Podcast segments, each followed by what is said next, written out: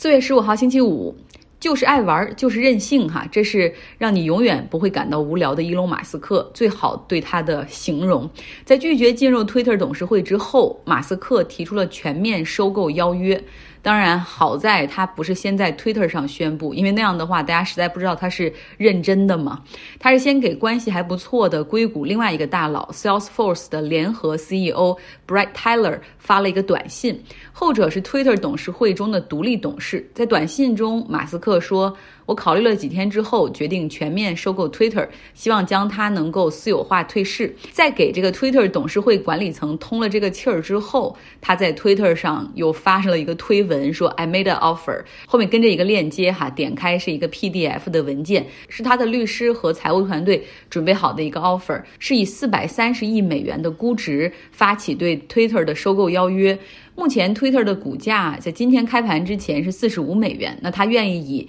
五十四点二美元的每股价格，然后来进行收购。当然，马斯克，我觉得哈，他是有充足的钱可以做这些事儿的，只要稍微减持一点特斯拉的股票就可以了。但这里面有一点比较淘气的部分，就是五十四块二哈，为什么还有零有整？这里面有一个四二零的概念，就是四点二十或者四二零是一个大麻爱好者们的暗语。嗯，就过去那些日子，就是四点二十的时候，正好是好多学生，其实他已经早就回到家，但是父母还没回来的时候，所以四点二十他们就是吸大麻的那个点儿。四月二十号这一天也被叫做什么 World Marijuana Day，就是世界大麻日。马斯克特别喜欢这个哈，也特别喜欢四二零这个数字。在二零一八年的时候，当时他在 Twitter 上发文说啊，就是我有足够的资金让它可以私有化了。那个时候大家别忘了，呃，所有的消息都在传特斯拉资金链快断裂了，快破产了。而量产没有希望。然后当时马斯克在这个推文上写出的退市价格是每股四百二十美元，其实应的就是这个四二零哈。当然了，这一条推文让特斯拉和马斯克分别支付了两千万美元的罚款，因为这个 SEC 证券交易委员会说他不能够这样的去披露信息。当然后来证实这只是他开的一个玩笑哈。那你这样的话可能会有涉嫌操纵股市或者操纵股价等等，就是爱玩哈。马斯克又加了这个这个四块两毛钱在这个地方。那他在写给 Brett Tyler 的短信里这样写道：“说投资了 Twitter 之后，我发现这家公司要是以现在的情况继续运营下去的话，那它既不能够保证言论自由，也就是马斯克最看重的东西，也不可能有太大的发展。马斯克说，只有退市私有化，哈，才能够让这家公司 thrive 重获新生。马斯克表示说，如果我的私有化邀约会被拒绝的话，那我将重新考虑我作为股东的决定。”就是不太清楚，他是说，如果你们拒绝的话，我就会把手里这百分之九点多的股票全部卖掉，还是说会发起恶意收购？哈，总之推特的董事会在周四的时候召开了紧急会议。从目前媒体得到的小道消息来看，就是他们好像不太满意这个私有化邀约，大概率会拒绝，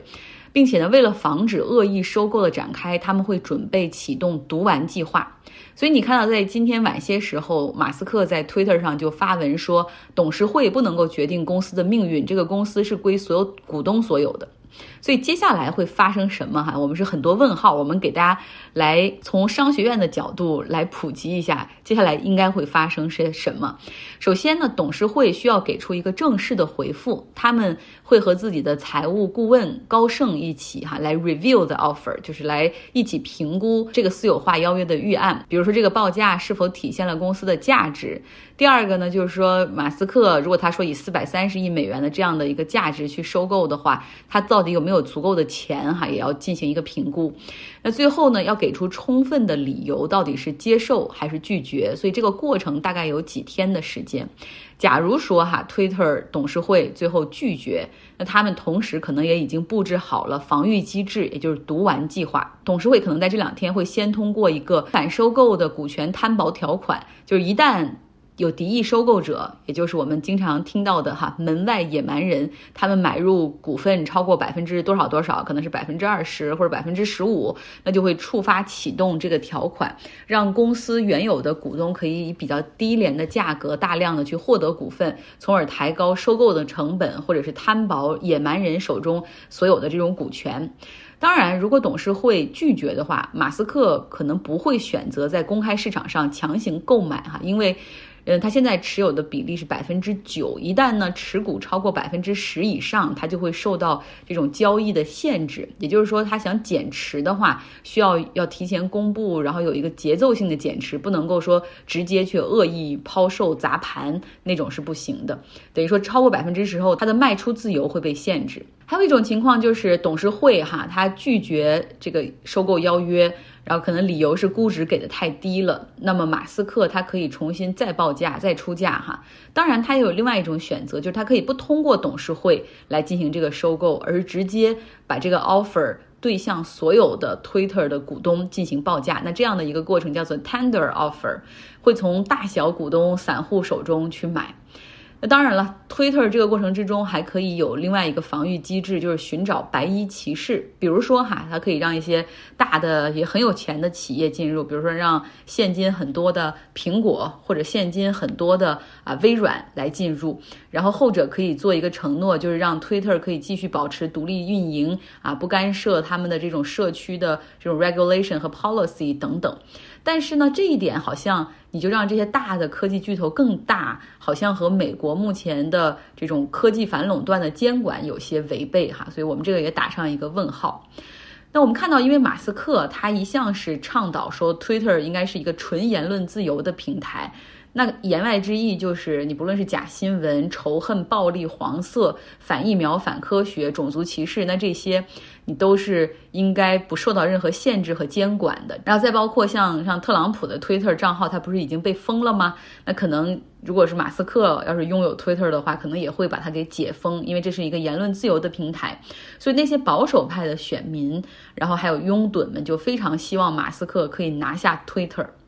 目前，Twitter 的最大机构股东是 Vanguard 资本，他们的持股是百分之十点三。摩根士坦利持股百分之八，黑石持股百分之四点六。另外呢，还有一个比较大的个人股东是沙特的瓦利德王子，他的绰号是阿拉伯的巴菲特，他持股超过百分之五左右哈。那他也是目前所有这种大股东里唯一表态的，就是说马斯克给的这个估值太低了。接下来会发生些什么？我会持续关注哈，因为我感觉这是一堂比较生动有趣的收购与防御的这种商学院的课程。接下来来到乌克兰，今天俄罗斯国防部长承认了一艘他们的海军战舰叫 Moskva。在黑海沉没，俄罗斯方面表示说沉没的原因是啊风暴天气导致，但是乌克兰方面说是他们发射了两枚导弹击中了这个军舰，导致起火和沉没。虽然损失一艘战舰哈，对于俄罗斯。来说算不上什么，但是至少可以表明乌克兰对于海上军舰的一个作战实力。之前他们有击中过俄罗斯的军舰，但是那些军舰是停泊在港口的。那这一艘是在海上运行的哈，所以可以说明一些东西哈。另外，西方国家对乌克兰的支持还在增加，不论是军事上、经济上还是精神上的。比如说，法国就宣布他们将。把大使馆从乌克兰的西部城市利沃夫搬回到首都基辅，这样的话可以更好的去帮助乌克兰。另外呢，斯洛伐克向乌克兰提供了四十八枚地对空的导弹，还有四个发射器和一个雷达系统，这是一整套的一个苏联时期 S 三百。防空系统来帮助乌克兰来加强空中的一个抵御能力，这个和乌克兰之前使用的这个 S 三百基本上是一样的，拿过去哈可以直接用，不用再学习，也不用再研究了。美国之前呢是跟这个斯洛伐克谈说，如果你们愿意把这个捐给乌克兰的话，我们送你一套新的哈这种防空系统。北约成员国现在已经向乌克兰提供了比以前更大规模、更好的武器，向捷克提供了 T 七二坦克和短程防空系统。然后呢，因为现在这个不可能在空中进行运输，所以所有的都是走路上哈，铁路通过像斯洛文尼亚或者波兰这些地方进行运输。另外还有一些国家，像是匈牙利，他们虽然在这个冲突中是保持中立的状态，禁止北约的武器通过他们的领土送到乌克兰，因为他们的国家首脑欧本还在夸普京哈，其实主要是为了能够继续享受便宜的天然气和石油。不过有消息指出，匈牙利已经偷偷的通过其他的国家哈，就是绕道向乌克兰提供武器。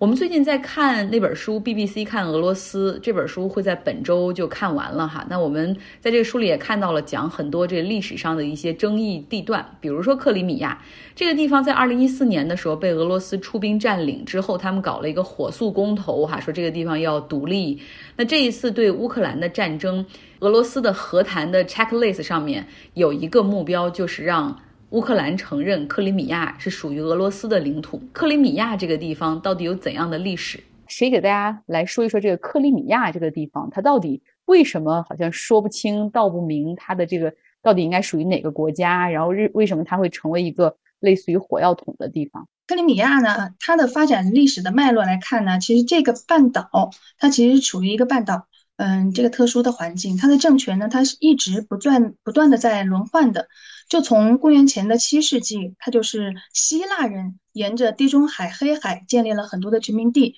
包括克里米亚呀半岛在内。后来呢，就被色雷斯人建立的国家叫一个普斯博斯普普鲁斯王国统一起来的。那么，嗯，这是建立的一段儿，然后后面就发生了轮换，后来又被周边的国家吞并啊、附庸啊，最后被罗马帝国吞并了。克里米亚是罗马帝国在黑海北岸的边境地盘，再往北呢就是野蛮人的地盘了。那么这个时候，克里米亚的文化上面呢其实是独立的，和俄罗斯和乌克兰是在当时是没有任何关系的。那再往后面就发生了第二次轮换，就是在罗马帝国的后期，它不断的受到蛮族的侵扰。在二五二零五年是哥特人，三七六年是匈奴人，然后八世纪是呃可萨人、保加尔人，他们都会在经过克里米亚的时候给占领，然后补做补给修整，因为这里的地域位置特确实是特别的特殊。那么它的地理位置呢？它是在黑海的最北，乌克兰的最南部。它的东北呢是一个面积很小的亚速海。克里米亚半岛呢，它的东边伸到海里面，形成了一个小半岛，叫克赤半岛。这个东头的克赤海峡呢，又是和俄罗斯隔海相望的。所以，克里米亚半岛是欧洲东部面积不大、战略位置最重要的一个地方。那在后面公元十世纪的时候，就已经占领克里米亚的可萨汗国与基辅罗斯打仗，中间呢被灭了，克里米亚就成了基辅罗斯的一部分。到这里呢，克里米亚才真正的和俄罗斯、乌克兰有了联系。之前它都是一个独立的，呃，一个小的一个地区。好，后面就发生了第三次它的主权轮换。接下来，克里米亚又回到了东方游牧民族蒙古人的手中。蒙古人在东欧建立了清察汗国，就是那个金帐汗国。克里米亚绝大部分就成了清察汗国的领土，只有南部的一小部分在欧洲人的手中。然后在后面呢，他就建国了。俄罗斯民族反抗蒙古人的统治，清察汗国嗯外战不利。子孙分家，分裂成了十几个小韩国，最南边的一个就是克里米，克里米亚的韩国。嗯，这是历史上第一个，也是唯一的一个以克里米亚命名的国家。嗯，后面就是克里米亚和俄罗斯，呃，和乌克兰对立的一段。嗯，克里米亚韩国与斯拉夫人，他其实是对立了。对，为了增强实力，他受了。奥斯曼苏丹的册封，常年和波兰、立陶宛联邦、呃俄罗斯公国来打仗，互有胜负。其中，一五七一年，他还攻占了莫斯科，还进行了屠城，放火烧成了一片废墟。他还经常把波利联邦称称下的呃那个那个乌克兰人抢来卖到奥斯曼帝国当奴隶，他是非常对立的一个关系。那么再后来呢，俄国的强势力就越来越强大，奥斯曼帝国呢越来越衰弱。克里米亚在这个时候呢，它在一七七七年就成了俄国的附庸国。到了一七八三年，趁着奥斯曼和奥地利打仗，这个凯瑟琳就是我们知道的，就把克里米亚汗国吞并进了俄罗斯的帝国。之后，克里米亚就成了俄国的领土。是向黑海扩张的根据地，也是后来克里米亚战克里米亚战争一战、二战的兵家必争之地。那么，为什么它的归属是有争议的？呃，这个问题就要到一九五四年，俄罗斯和乌克兰重建合并三百周年的时候。苏共的总书记赫鲁晓夫，他就把克里米亚作为了，呃，也不能说作为作为礼物吧，反正就从俄罗斯共和国划给了乌克兰共和国，因为当时他们其实都是苏联的加盟共和国，其实属于哪个地方也无所谓，所以，呃，当时就这么划了。但是到了苏联解体的时候，就出现了争议。嗯，后来到俄罗斯和乌克兰分别独立的时候呢？克里米亚自然就就要跟着乌克兰啦，但是半岛上的居民呢，他其实是以俄罗斯族为主的，而且俄罗斯的黑海舰队当时还在半岛的港口，所以在二零一四年二月，乌克兰政府他的反对派与总统发生矛盾的时候，首都基辅发生了动乱，俄罗斯突然将派了空降兵到克里米亚。进驻了大批的武装人员，嗯，接下来三月，克里米亚呢公民就进行了公投，超过了百分之九十以上的选民同意加入俄罗斯，那么这就俄罗斯呃克里米亚呢就单方面的宣布脱离乌克兰，成立全新的克里米亚共和国，五天之后，他就宣布正式加入俄罗斯。并入俄的版图，我前两天也看了一下，我们家也是两年前的一个大地图，上面的这克里米亚还是在乌克兰的境内。嗯，现在呢是绝大多数国家它是不承认克里米亚并入俄罗斯的，并且在当时美英法德啊这些国家也对俄罗斯进行了经济制裁。嗯，让当时的俄罗斯的经济其实并不是很好很好的状况下，又陷入了持续的衰退，同时呢，也加剧了和北约的矛盾与乌克兰的矛盾。所以，这个克里米亚的这个半岛的政权呢，它其实从它一开始建国到后来都是嗯不断的在轮换，属于哪个国家固有的领土呢？到现在还是。怎么说呢？不确定。分享的真是太棒了。呃，对，就这个地方哈，这个历来就是兵家那个争夺的一个地方。我就补充一点哈，在这个克里米亚战争，也就是一八五四年的时候，这个地方当时是其实是可以被视为第第八次或者第九次俄土战争。然后当时俄国希望去挑战奥斯曼土耳其，然后呢，结果。这个当时英法就支持奥斯曼土耳其，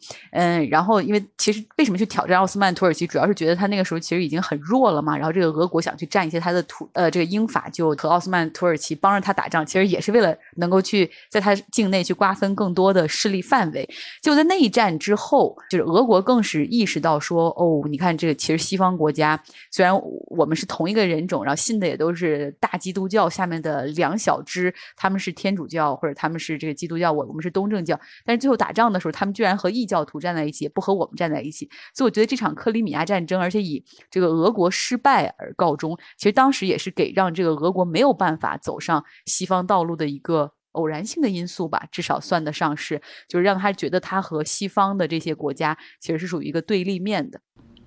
这就是今天的内容，希望你有一个愉快的周末。这个周末是一个天主教的宗教节日，Easter。复活节哈，所以在不同的国家有不同时间段的休息，像像葡萄牙他们休的是 Good Friday，就是周五的时候休息，但是法国休的则是可能是 Good Monday，反正他们周一休息。那不管怎么样，希望你也有一个愉快的周末。